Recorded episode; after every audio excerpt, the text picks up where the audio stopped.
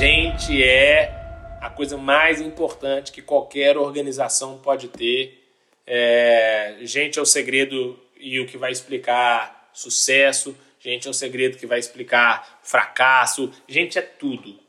Gente boa faz o que tiver que fazer e, e, e entrega os resultados. Um bom empreendedor, um bom administrador de, de empresas, nada mais é do que um, um bom administrador de gente, um, uma liderança muito forte de pessoas.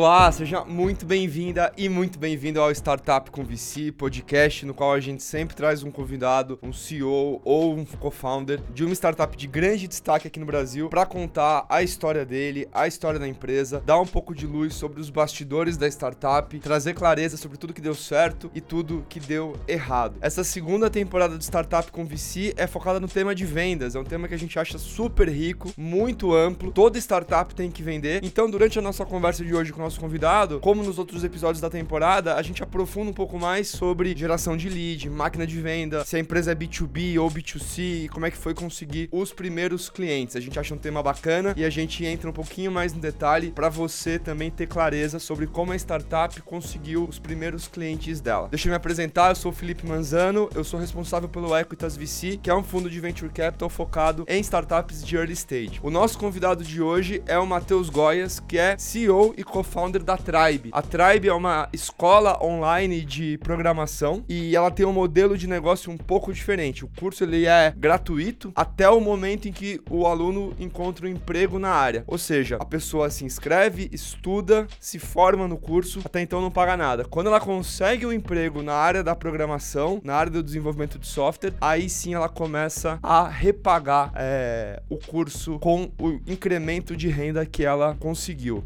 É um modelo bem diferente e a Tribe está atacando esse problema desse déficit gigante que o Brasil tem em relação a formar desenvolvedores de software. O Matheus ele tem uma longa história empreendendo em educação e a gente entra um pouco no assunto durante a nossa conversa. Ele é filho de uma professora. A Tribe é a segunda startup em educação que ele monta. A primeira ele vendeu para o grupo Somos, né, que é uma empresa listada em bolsa, enfim, bastante grande de educação. Ficou uns anos na empresa e depois ele saiu para montar a Tribe. Então, durante a conversa a gente fala sobre essa jornada jornada dele sobre como é atacar esse problema. Educação, sem sombra de dúvida, é um dos problemas mais sérios que a gente tem no Brasil. O déficit educacional é gigantesco. Em programação nem se fala. E ele comenta um pouco sobre isso. Assim, a Tribe tem uma demanda absurda, tem um, processo seletivo ultra competitivo, porque tem muita gente que quer aplicar para se tornar um desenvolvedor e tentar se posicionar, ter um ganho de carreira, um ganho de renda. É um pouco a proposta da empresa e o Matheus conta um pouco sobre isso. Ele também fala um pouco da execução, né, de como é o dia a dia, principais dificuldades dificuldades que ele enfrenta. Ele é um CEO muito focado em desenvolvimento de equipe,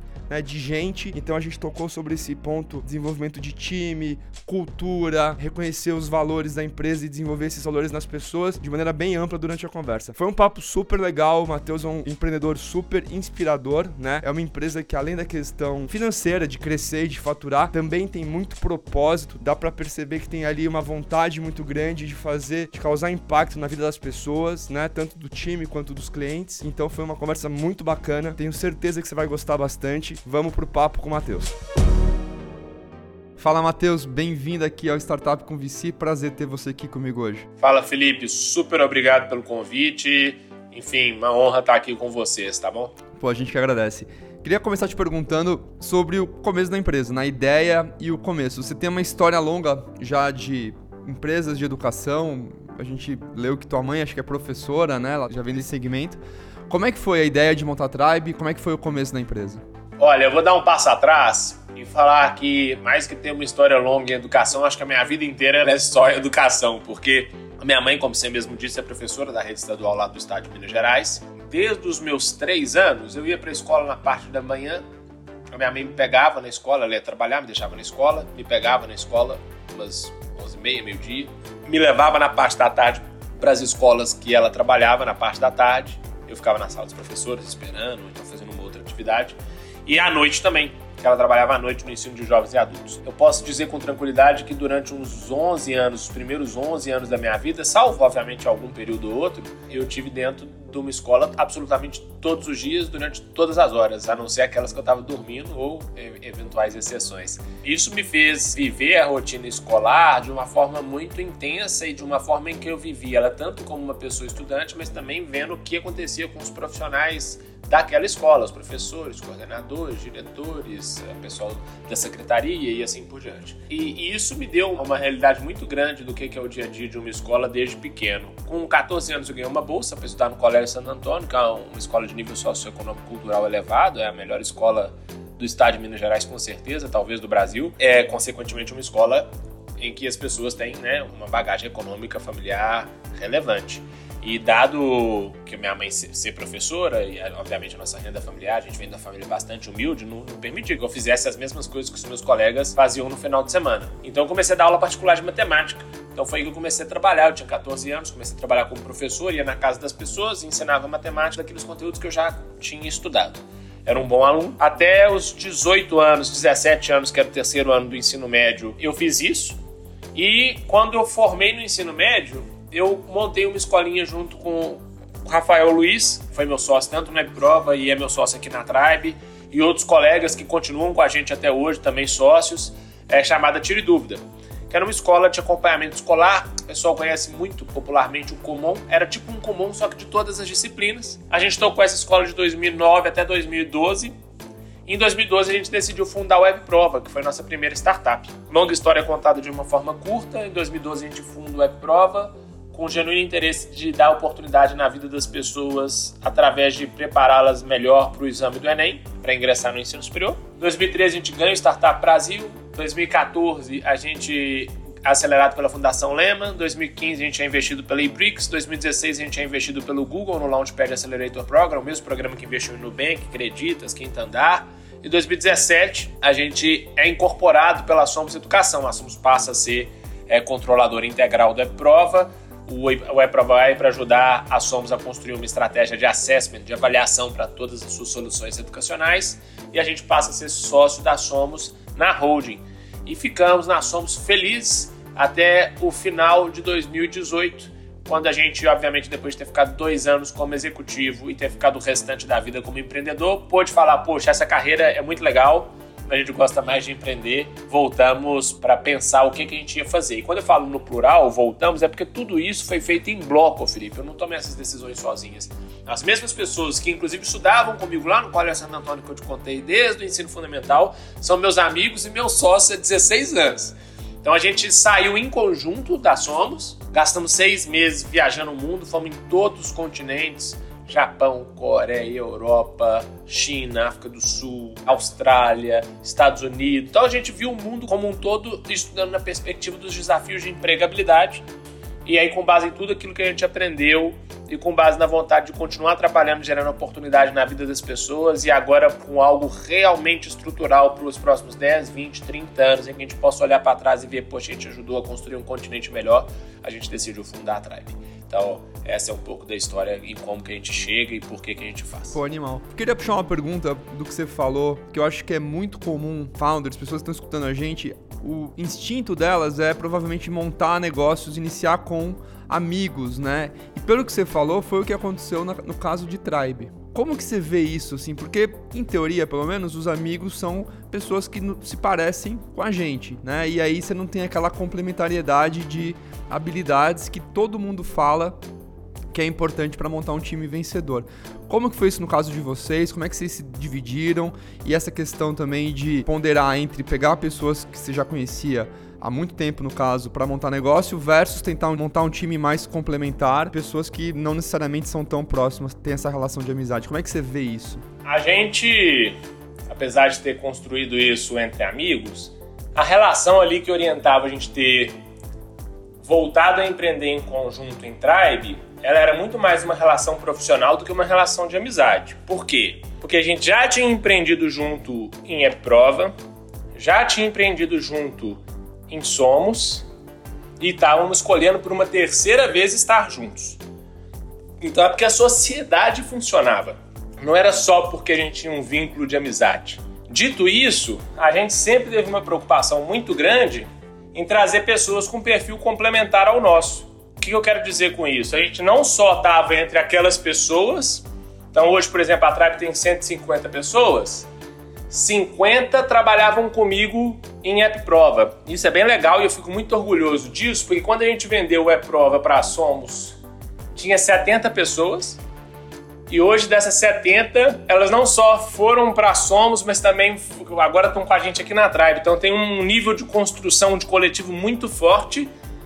Mas na prática, das 150, só 50 que fazem parte da jornada. Então hoje tem 100 pessoas que vieram de outros ambientes o que demonstra que a gente está, obviamente, diversificando os backgrounds, os pontos de vistas, as histórias de vida dentro do time. E isso foi, inclusive, um ponto em que a gente teve muito cuidado desde que a gente montou o time fundador, em trazer sempre pessoas com backgrounds diferentes, com perspectivas diferentes, para criar um time de liderança mais diverso. Então, todas as lideranças que a gente contratou ao longo do tempo, elas foram trazendo histórias de vida, ponto de vistas e elementos de diversidade diferentes para nossa equipe. Legal. Queria falar um pouco sobre essa questão, né? A proposta da empresa de reduzir esse déficit do número de programadores e de algumas outras coisas também que a empresa forma as pessoas.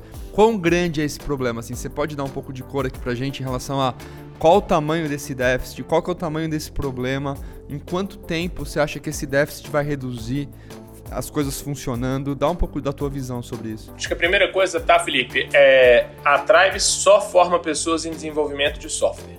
Ponto. Não fazer mais nada. Por que isso? Porque aí a gente constrói um único curso. Todas as 150 pessoas que estão aqui estão preocupadas em fazer exclusivamente uma única formação e a gente quer fazer a melhor formação do continente. Pretendemos fazer uma segunda? Sim, quando? Quando a gente tiver certeza que a nossa já é muito na frente do segundo lugar, a melhor. Por quê? Porque está todo mundo, todos os recursos, 100% do tempo preocupado em fazer aquela formação ser a melhor formação para gerar oportunidade na vida das pessoas que estudam conosco. Ponto. Então isso é muito importante dizer. O tamanho do problema. Eu vou olhar pela perspectiva, primeiro, das empresas que precisam de contratar, perfeito?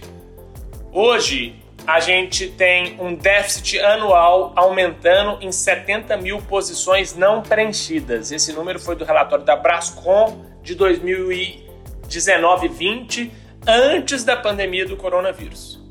Por que eu falo antes da pandemia? Porque, como a pandemia digitalizou diversas relações, esse número tende a aumentar depois da pandemia, porque várias empresas foram forçadas a acelerar seus investimentos em transformação digital.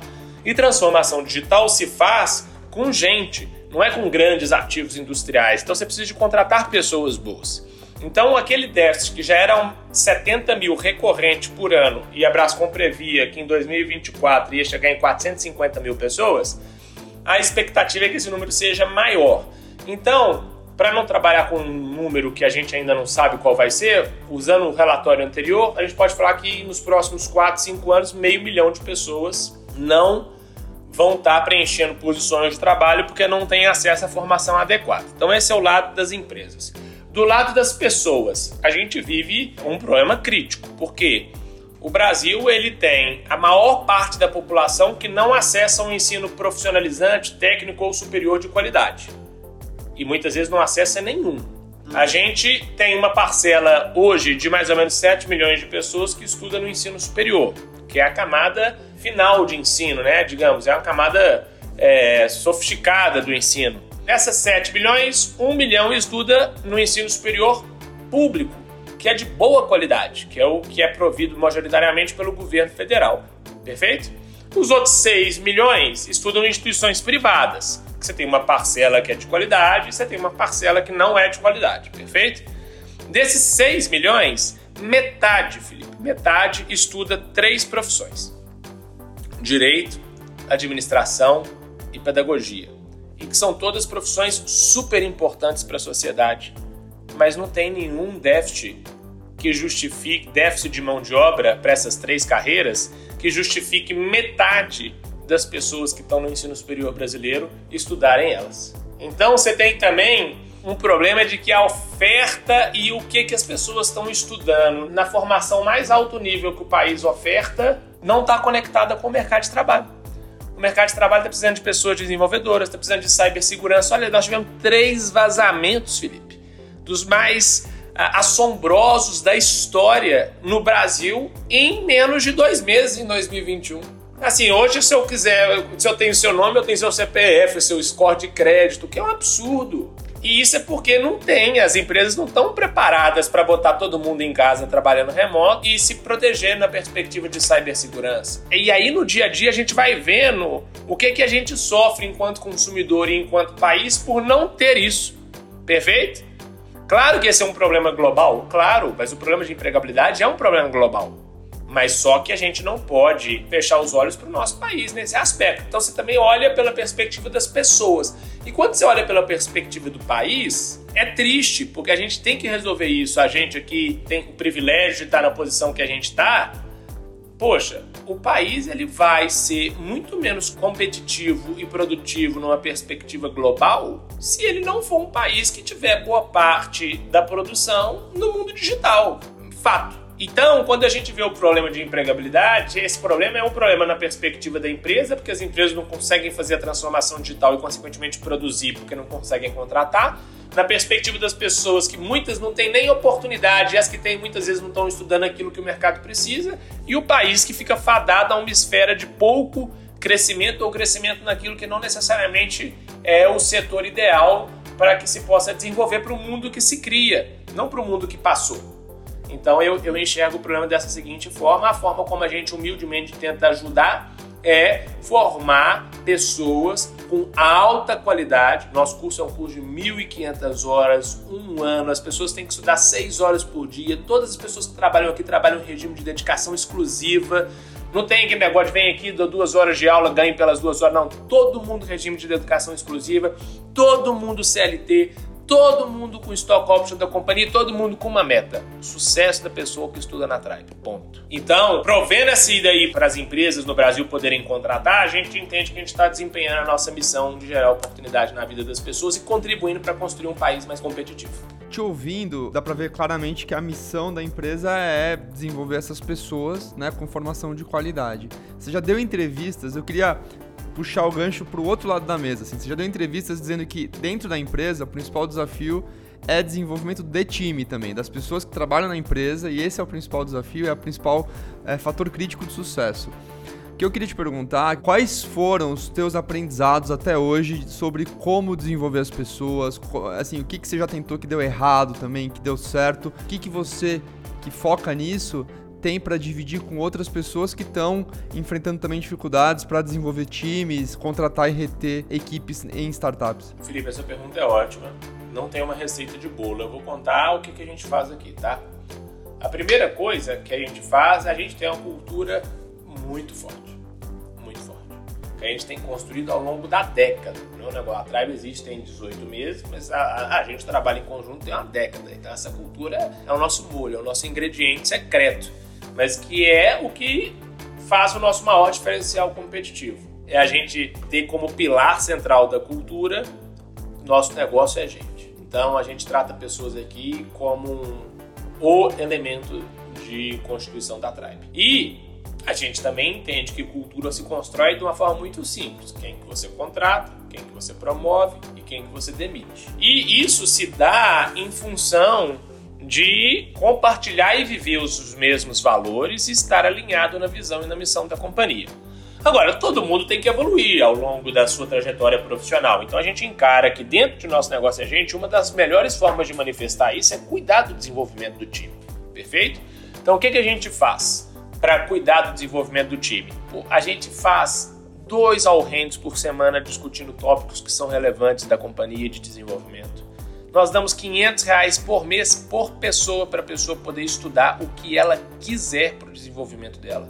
Então, além de salário, além de benefício, além de stock option, todo mês, todas as pessoas, 500 reais. Bom, então quero fazer um curso, ou quero juntar tudo e ir num evento, ou eu quero melhorar meu inglês, ou eu quero desenvolver uma habilidade X. A gente subsidia, né? Obviamente, muitas vezes as pessoas complementam. Nós temos muitos mentores que ajudam a melhorar o time, trazendo as perspectivas e experiências que essas pessoas já passaram. Então a gente tem a Igor, é uma mulher incrível, senior manager do Google, que contribui com vários elementos aqui dentro.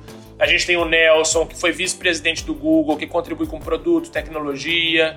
A gente tem o Gabriel, que era o CFO do Nubank, que nos ajuda aqui no dia a dia. Então, assim, a gente tem o privilégio também de contar com várias pessoas, mas para ajudar não é a Tribe em si, é as pessoas da Tribe a melhorarem com base na experiência.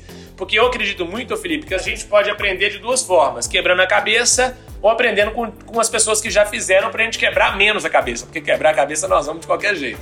Então, a gente desenvolve várias ações como isso, vários treinamentos, várias palestras, workshops, é, tem uma intencionalidade muito grande. O nosso time de dados, por exemplo, construiu um curso de dados interno para todas as pessoas da Tribe terem um letramento mínimo em dados que a Tribe exige. E a gente avalia as pessoas pela capacidade de orientação a dados e fatos no Performance Review. Então, assim, é, realmente se preocupa. Comunicação, a mesma coisa. Dar e receber feedback, autogestão, todos esses são elementos em que a gente quer melhorar. A gente tem cinco habilidades em que a gente estimula as pessoas, independente das posições que elas estão, a que elas se desenvolvam. Então, essa é a primeira coisa. A segunda coisa, como liderança de uma organização que cresce 35%, 40% ao mês, a gente tem que entender que as pessoas também têm que evoluir, porque senão aquelas pessoas estão ali nos ajudando a fazer a tribe do amanhã e aí chegam no amanhã elas não estão prontas para o desafio do amanhã. Então é preciso ter essa consciência e é preciso fazer o possível para o time acompanhar para que eles possam continuar tendo um alto nível de desenvolvimento e oportunidade com base na empresa que eles mesmos estão ajudando a construir. Então a gente realmente se preocupa com isso de uma forma muito genuína. E por fim, que eu acho que é muito importante, gente muito boa. Nós não somos uma ONG, Felipe. Nós não, nós não estamos fazendo aqui filantropia. A Tribe é uma empresa. Por mais que ela tenha profundo impacto social e genuíno trabalho alinhado com a missão de gerar oportunidade na vida das pessoas e que a nossa receita só existe se as pessoas conseguem um trabalho. Ou seja, de fato, não tem bullshitagem, a gente está realmente aqui para ajudar e para fazer o melhor para a pessoa que estuda conosco. A gente é uma empresa. E as pessoas, elas têm sonhos. O empreendedor não pode achar que só ele quer sonhar em ser próspero, que a empresa prospere e esquecer que as pessoas também têm sonhos, as pessoas também querem ter uma casa confortável, é, conseguir fazer a viagem, cuidar bem da família, dos filhos e assim por diante. Então a gente, como empreendedor, e eu tenho isso muito forte, tem que reconhecer que ninguém aqui está fazendo filantropia também. Então as pessoas precisam ter uma carreira que faz sentido. Então o jogo aqui na Tribe é: a Tribe cuida das pessoas, as pessoas cuidam da Tribe e fazem com que a tribe cresça. Se a tribe cresce, a tribe também tem que fazer com que a carreira das pessoas se desenvolva. Então é um jogo que a pessoa trabalha muito, com base no trabalho duro, ela tem desafio, ela tem oportunidade e tem recompensa. Como que isso se traduz? Isso se traduz em 100% das pessoas são beneficiárias dos nossos planos de stock option. Nós temos dois performance review por ano, com índice alto de promoção em todos eles das pessoas que participam. Nossos salários são competitivos, nossos benefícios são super competitivos. A gente tem uma política de descanso que contrapõe o nosso alto nível de intensidade para permitir que as pessoas tenham um período de descanso um pouco maior. Então a gente vai tentando construir e, e, tratar a Tribe como produto das pessoas que trabalham ali, para que as pessoas sintam aqui não só um alto nível de propriedade sobre a empresa, mas uma alta capacidade de pista. E além de tudo, o que é mais importante, um alto nível de crescimento. Por quê? Porque gente muito boa precisa estar num ambiente em que esse ambiente cresce também. Porque se o ambiente não cresce, a pessoa começa a ficar durante um período muito longo sem se sentir desafiada e acaba é, não sendo isso que ela espera para a carreira dela. Não é todo mundo assim, mas uma boa parte das pessoas é assim. Então, quando você está num ambiente muito dinâmico de alto crescimento, isso também permite. Então, quando você soma essa conjuntura de fatores, a gente fica muito satisfeito com os resultados que a gente tem. Eu acho que o principal deles é quando a gente vê a construção da década de 70 pessoas do momento em que a gente vende o WebProver e mais de 50 dessas 70 estão conosco até hoje, em 2021, quatro anos depois, depois de passado por três empresas diferentes. E o ponto 2, ano passado, a gente terminou o ano com mais ou menos 120 pessoas e tivemos três turnovers. Três. Acho que esse é a melhor forma de eu poder demonstrar para você que a gente acredita que a gente está na direção certa. Eu queria falar agora não do time, mas de você como empreendedor e como CEO de startup.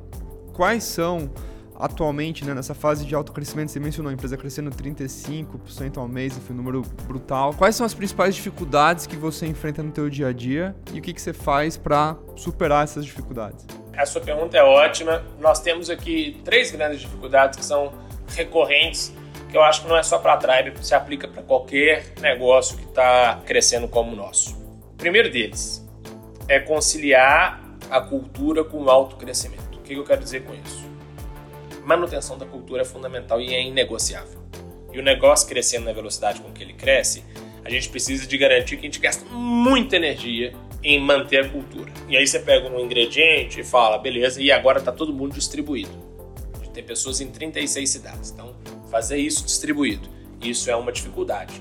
O que não significa que isso pode ser usado como bengala para falar que pode ser mais ou menos. Não pode. Isso é uma dificuldade, então nós temos que encarar isso de frente e fazer o negócio acontecer mas só aumenta a responsabilidade das pessoas como um todo, porque cultura não é um assunto de liderança, cultura é um assunto da organização, é de todo mundo. Todo mundo que trabalha aqui na Tribe é beneficiário do nosso plano de sociedade, consequentemente, todo mundo é responsável por construir uma Tribe para si e para o coletivo. Então, cultura é um assunto coletivo. E é difícil, mas isso não é um argumento para justificativa de não conclusão. Muito pelo contrário.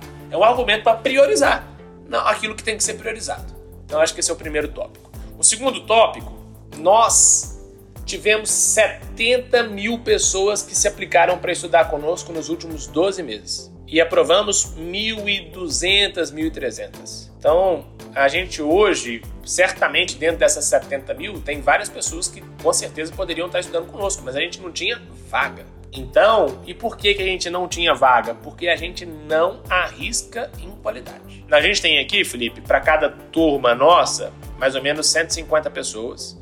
E essas 150 pessoas são assistidas em regime de dedicação integral por um nosso time de seis pessoas de uma a oito da noite. Uma da tarde a oito da noite. Então veja bem o que eu estou te contando. Eu tenho seis pessoas em regime de dedicação exclusiva para uma turma de 150 nenhuma instituição de ensino no país oferece esse nível de atendimento que a gente oferece. Nenhuma. Isso tem o quê? O custo de você, muitas vezes, crescer menos do que você poderia. Então, a gente tem sempre um desafio aqui de como que a gente sustenta essas taxas de crescimento mantendo a nossa qualidade. E a nossa filosofia, que não vai mudar, é a gente cresce menos, mas a gente não abre mão da qualidade. Isso é inegociável aqui dentro. Qualidade em primeiro lugar. Por quê? Porque educação é tão sério quanto saúde, Felipe. Você não vai ficar feliz se você tiver sua filha ou seu filho no médico e o médico fazer um negócio um pouquinho menor porque ele tem que atender mais 50 pessoas. Não é legal. Mesma coisa em educação. Então, dado que a gente tem Dado que as pessoas nos remuneram para isso, a gente tem a obrigação de fazer um produto de alta qualidade. Então não tem discussão em relação a isso daí. E, por fim, comunicação. Comunicação é um desafio brutal. Eu sou entusiasta e fanático de uma das cinco habilidades da Tribe que a gente quer desenvolver em todas as pessoas que trabalham conosco, que é comunicação. Todos os nossos grandes desafios até hoje foram de comunicação comunicação é realmente desafiador. Dá um exemplo, dá um exemplo pra gente aqui, pra gente entender. É, vou te dar um exemplo simples. Quando você tem uma companhia que é 100% distribuída em regime de teletrabalho, as pessoas estão todas. A gente tem que usar muita comunicação assíncrona. Então você tem que ser muito específico naquilo que, por exemplo, você escreve no Slack, porque todo mundo vai ler aquilo dali e todo mundo tem que entender a mesma coisa, porque nós não estamos todo mundo no mesmo escritório, que eu vou lá, faço um discurso, todo mundo entende o discurso, assim por diante. Cada um vai ler na sua hora, na sua casa e assim por diante. Então você tem que ter um cuidado muito grande, porque se você escreve algo, por exemplo, ambíguo, você vai ter duas correntes de interpretação dentro da companhia. Então tem que tomar um cuidado enorme com isso. Às vezes você vai fazer uma comunicação e aí você não escreve aquilo na forma ideal, no tom ideal, e aí você não sabe como que a pessoa que está do outro lado, em especial se a gente está fazendo uma comunicação com pessoas estudantes que merecem todo o cuidado do mundo. Estudantes em primeiro lugar, é um valor nosso. Poxa, tem que entender como fazer. Então, acho que todos os desafios, muitas vezes, eles não são do que, a pessoa queria dizer, mas muito da forma como que ela se expressou. E aí gera um erro de interpretação e isso daí, obviamente, gera um transtorno. E o que eu sempre falo é: a culpa é nossa. O que a gente tem que fazer é primeiro pedir desculpa, que a gente se comunicou de forma inadequada e bola para frente. Todo mundo aqui é humano, todo mundo pode errar, não tem problema nenhum. Faz parte da construção do desenvolvimento dos indivíduos e da empresa o erro. Mas a gente tem que estar atento à comunicação, porque muitas vezes é aquele fazendo tudo para acertar e erra por causa da comunicação, entendeu? Sim, sim. O, o, conteúdo tá certo, mas a forma vai errada, né? A forma, às vezes é. Cara, é de tudo. Comunicação é uma ciência. Eu acho que assim, se, poderia ter um curso de formação especificamente de comunicação de 10 anos que ele não ia se esgotar. Tem uma frase que, que eu vi que é uma frase boa nisso, que é comunicação é o que o outro entende. Né? Não é o que você quis dizer, é o que é a mensagem que chega, né? Não é que sai. Eu queria puxar um assunto aqui. O tema dessa segunda temporada é o tema de vendas. E Tribe teve muito sucesso em vender para, pelo menos, atrair muita gente, 70 mil candidatos para um número muito menor de vagas. Né? A minha pergunta é: para quem está indo nesse modelo de vender para o consumidor final, quais são tuas recomendações com base nas coisas que deram certo em relação à Tribe para atrair tanta gente? O que, que vocês fizeram que deu certo e que podem beneficiar outras empresas que vendem para consumidores finais? Eu acho que eu não sei se o exemplo da Tribe é o melhor, porque nós não temos vendas, né? Na verdade, até a gente gostaria de vender mais do que o, que a gente vende, mas é, o que a gente tem é processo seletivo. Então, é a lógica oposta. Na prática, a gente faz aqui é um produto de altíssima qualidade, que tem um alto nível de entrega de empregabilidade para as pessoas que participam da nossa formação e que geram um alto nível de satisfação das pessoas que estudam conosco e isso reverbera. Além disso, uma marca que tem se mostrado consistente, respeitada, uma prestação de serviço séria, focada nas pessoas que estudam conosco isso desperta o interesse das pessoas em virem estudar na Tribe. Fico extremamente honrado, tenho certeza que falo em nome de toda a nossa equipe, mas infelizmente a gente não tem capacidade de servir todas essas pessoas. Então, por isso, a gente precisa de fazer um processo seletivo. E o processo seletivo, ele no fim do dia é um freio de vendas, ele não é uma máquina de vendas. É um funil para o cliente, né?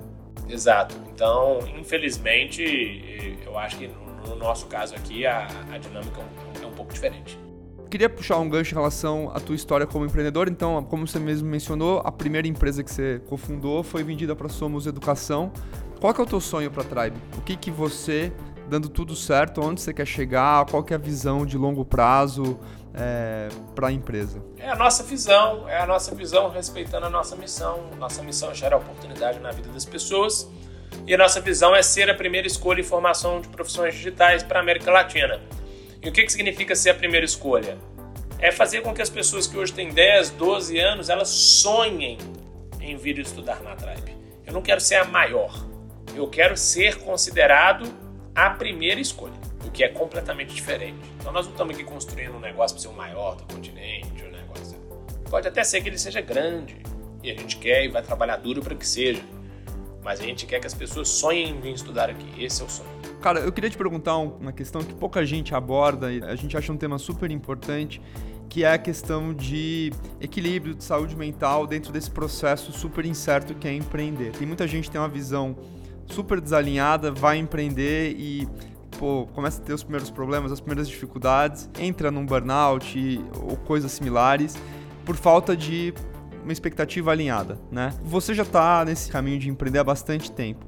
O que, que para você, o que, que você faz para manter tua saúde mental? Quais são tuas rotinas? O que, que para você te mantém no eixo? Essa pergunta é ótima. A gente tem uma preocupação muito grande com esse tema aqui, tanto para as pessoas estudantes quanto com as pessoas que trabalham conosco. E a gente realmente considera que o que a gente tem vivido ao longo dos últimos 12 meses, por conta da pandemia do coronavírus, trouxe à tona a real importância desse tema de uma forma ainda mais forte, infelizmente. Dito isso, o, Felipe, em relação ao meu caso específico, eu vou responder como que eu trato isso comigo e não necessariamente como eu trato isso com as pessoas que estudam conosco ou com o nosso time, que aí são abordagens que a gente faz para as pessoas que estudam e para as pessoas que trabalham. Agora eu comigo, eu sou muito grato por tudo que a vida me deu. Eu acho que eu venho de uma família muito humilde, minha mãe é professora, minha mãe é mãe solteira, professora do estado de Minas Gerais. A gente vem de uma, de uma construção familiar muito difícil e eu tive muita oportunidade na minha vida, desde bolsas de estudo, a conhecer as pessoas que eu conheci nos momentos em que eu tive a oportunidade de conhecer. Claro, sempre trabalhando duro, estudando muito para conseguir alcançar as coisas, mas assim, é, de onde eu vim para onde eu cheguei, eu tenho uma prática de gratidão diária. Eu agradeço todos os dias por tudo aquilo que eu tenho e isso me ajuda sempre a, ver os problemas em que a vida vão apresentando de uma forma um pouco diferente, sabe? Então, quando vem um problema, uma coisa assim, eu fico meio bicho assim, mas a minha vida já está tão melhor do que o que ela já foi um dia que, que, eu lido com isso de uma forma muito, muito mais tranquila. Claro que eu fico estressado às vezes, fico nervoso, e acho que outra coisa que me ajuda muito também, a minha esposa faz doutorado em oncologia. E assim, cara. É... O, o, parâmetro vira outro, né? Sabe? Então, acho que assim, eu acho que assim, eu já sou tão privilegiado que é, eu, todo dia eu acordo, eu agradeço e, e, e levanto a cabeça e vou embora trabalhar. Mas essa é a minha abordagem, não estou falando que ela é uma abordagem certa e que ela funciona para todas as pessoas, tá? Do ponto de vista de experiência de execução mesmo, o, o que, que você é, diria para um fundador é, ou, ou, fundadora de uma empresa, de uma startup que está começando no Brasil? Assim, o que, que você diria para essa pessoa prestar atenção, principais pontos críticos, independente do modelo da empresa, né? Mas de uma maneira mais ampla para maximizar a chance da pessoa ser bem sucedida no sonho dela. Gente, sócios bons, co-founders, cofundadoras, cofundadores bons, plantel diverso, diversidade de todos os elementos, formação, background, ponto de vista, tudo. Investidores bons, fornecedores bons, clientes bons, é tudo gente. Enfim, tudo é gente tudo é gente. Então, se a pessoa se atentar que gente é o capítulo, o capítulo, as coisas avançam. Agora, se entender que qualquer tipo de individualismo, ou super ideia, ou tamanho de mercado, essas coisas elas estão na frente de pessoas, aí. Cara, para concluir nosso papo aqui hoje, Matheus, tem algumas perguntas curtas para pegar um pouco das tuas referências culturais, enfim, é, pontos que foram importantes na tua formação. Qual que foi o livro mais importante da tua vida? Pergunta difícil, porque normalmente as pessoas perguntam o livro que você mais gostou, né? Mas o livro mais importante da minha vida foram dois livros. A Senhora de José de Alencar e A Alma Encantadora das Ruas, de João do Rio, que foram os livros que eu fui aprovado do vestibular. É, e eram as provas da, da segunda etapa da, da UFMG. Apesar de eu não ter concluído a, a faculdade, eu acho que se você tivesse perguntado aqueles que foram mais importantes, aqueles que eu mais aprendi, o que eu mais gostei, certamente a resposta seria diferente, mas os mais importantes eu acho que acho que são esses dois aí. Deixa eu mudar a pergunta então. Qual foi o que você mais aprendeu? Acho que certamente não vai ser A Senhora de José de Alencar, apesar de ser um bom livro. Eu acho que o que eu mais aprendi foi o The Hard Things About Hard Things do Ben Horowitz. É, esse livro bastante popular aqui nas respostas dessa pergunta. E o que, que você está lendo agora, Matheus? Agora eu tô lendo O Poder do Encantamento, do José Galó, que é nosso investidor aqui na Tribe. Eu tô lendo pela terceira vez o livro. Ele é realmente bom em. Eu vou lendo trechos, né? E eu tô lendo No Rules Rules do, do Netflix. Do, net, do, do Reed Hastings, né? Legal. O do Galó tá, tá gostando? Muito. Não, é, é a terceira vez, né? Obviamente eu não vou ler ele inteiro agora, eu vou ler trechos específicos. Mas eles construíram na Renner uma cultura de encantamento das pessoas que são clientes muito grande e é um exemplo isso aqui pra gente também de encantar as pessoas que estudam na Tribe. Quem que foi a pessoa que profissionalmente mais te influenciou? Foi o Hélio Mesquita, que é nosso investidor aqui na Tribe e é meu sócio em diversas coisas desde o início da década passada. Eu acho que teve pessoas que me influenciaram mais do que ele em momentos específicos, mas na hora que você olha a trajetória de vida inteira, ele sempre teve lá. E em que que ele te influenciou? Qual foi a principal lição que o Eli te passou? Não tem um grande tópico, mas é a pessoa que está sempre ali, sabe? Ah, é, sem dúvida é ele. Legal. E cara, para concluir, tem alguma frase ou algum ensinamento né, que você gosta e que você quer dividir aqui com a audiência do podcast? Vai parecer clichê, redundante, que só sei falar a mesma coisa, mas é porque é verdade. É foca em gente. Foca em gente. Gente é a coisa mais importante que qualquer organização pode ter. É, gente é o segredo e o que vai explicar sucesso. Gente é o segredo que vai explicar fracasso. Gente é tudo. Gente boa faz o que tiver que fazer e, e, entrega os resultados. Acho que é muito importante ter esse tipo de entendimento. Acho que esse é o principal dica que eu posso dar sem a menor sombra de dúvidas. Um bom empreendedor, um bom administrador de empresas, nada mais é do que um, um bom administrador de gente, uma liderança muito forte de pessoas. Animal. Matheus, obrigado pelo papo, foi ótimo. Obrigado você, Felipe. Uma honra estar aqui e espero que o pessoal goste do nosso papo. Valeu, um abraço. Muito legal esse papo com o Matheus, realmente um empreendedor bastante inspirador, né? A gente gosta de trazer gente que tem coração, né? Que tá ali montando a sua startup com muito propósito, com um objetivo não só também financeiro, mas além disso tem outras coisas também, a questão de impacto, a questão de, de propósito mesmo, né? De fazer a diferença na, na, vida das pessoas e com certeza isso é algo que a gente viu no Matheus aqui nesse papo de hoje. Se você gostou desse episódio, passa pros seus amigos, é super fácil encontrar a gente, a gente tá em todas as plataformas de podcast, é só bater lá Startup com com VC e você encontra. Então indica, a gente agradece muito porque é assim que a gente cresce no boca a boca. A gente tem uma newsletter semanal em que basicamente a gente manda uma vez por semana o conteúdo sobre empreendedorismo que o time de Equitas VC consome. A gente divide isso com quem recebe essa newsletter. A gente envia toda sexta-feira. Então, se você quer se inscrever nela, é só entrar no site startup.com.vc e colocar o seu e-mail lá. Tem o nosso grupo de Telegram, nele tem alguns conteúdos exclusivos, a gente avisa quem vai ser o convidado antes. A gente tem algumas coisas para quem curte muito essa questão de inovação, de empreendedorismo, de tecnologia. Então, se você gosta de, desse assunto e gosta aqui de startup com VC, é, entra lá também no grupo de Telegram. É só entrar no site startup.com.vc e lá tem um link que você já entra no grupo e aí começa a conversar com a gente também. Tá bom? É isso, obrigado. Na terça-feira que vem tem mais um episódio de Startup com VC e eu te espero lá. Um abraço.